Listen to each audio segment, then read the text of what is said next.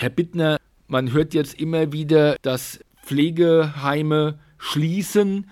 Können Sie zum einen sagen, wie da die Situation deutschlandweit im Moment ist und auch wie die Situation bei uns im Verband ist? Also Hintergrund äh, für die Schließungen ist oftmals einfach die fehlenden Pflegefachkräfte und aufgrund der Tatsache können viele Häuser nicht vollständig belegen.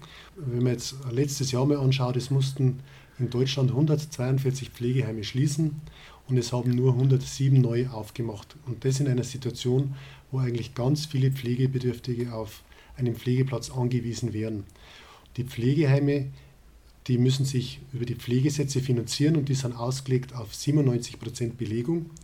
Gerade bei uns im Verband äh, haben wir aktuell eine Belegung von 90 Prozent. Das heißt, wir können hier nicht mehr kostendeckend arbeiten.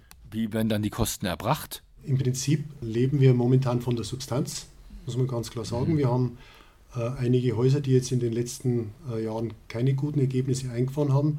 Man muss auch sehen, in den letzten Jahren, wir haben Corona in den Häusern gehabt, da gab es noch einen Rettungsschirm, wo dann für Leerstände im Prinzip aufgekommen ist. Das ist seit letztem Jahr im Juli nicht mehr der Fall und die Ergebnisse zeigen das jetzt aktuell.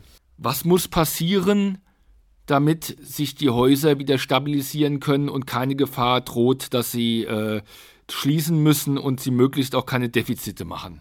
Wir bräuchten hierzu einfach mehr Fachkräfte und mehr Personal. Und das ist halt ganz schwierig zu bekommen. Der Markt ist wie leergefegt. Wir müssen daher ausbilden, das ist ganz wichtig, dass wir da einen Fokus drauf legen und da darf man die Träger nicht alleine lassen. Das heißt, da würde ich mir von der Regierung einfach Unterstützung wünschen, die da Anreize schafft, damit wir mehr Personen gewinnen können, die den wirklich attraktiven und schönen Beruf Pflege ergreifen.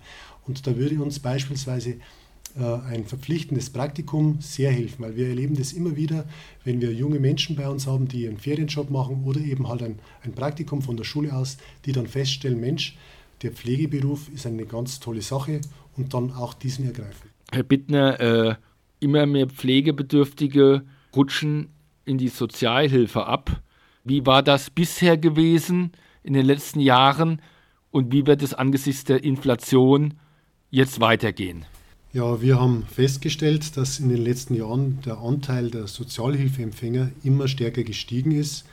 Und wir sprechen da äh, einem, von einem Bereich von 30 bis 40 Prozent. Gerade im städtischen Bereich äh, war das sehr zunehmend. Und man hat dann einen sogenannten Pflegezuschlag eingeführt. Das heißt, da wurden die Bewohner finanziell unterstützt vom Eigenanteil und dann war der Anteil der Sozialhilfeempfänger wieder rückläufig. Aber man, man merkt jetzt aktuell, dass die Inflation diesen Zuschlag aufzehrt und dass jetzt wieder immer mehr Bewohner in die Sozialhilfe abrutschen. Und daher ist äh, das ein gutes Zeichen, dass man jetzt ab nächsten Jahr da noch mehr Unterstützung erhält. Der Pflegezuschlag wird dann um 5 bis 10 Prozent erhöht. Mhm. Aber ob das ausreicht, steht auch noch in den Sternen dann. Das wird langfristig wahrscheinlich nicht ausreichend sein, weil eben tarifliche Gegebenheiten die Personalkosten äh, nach oben treiben.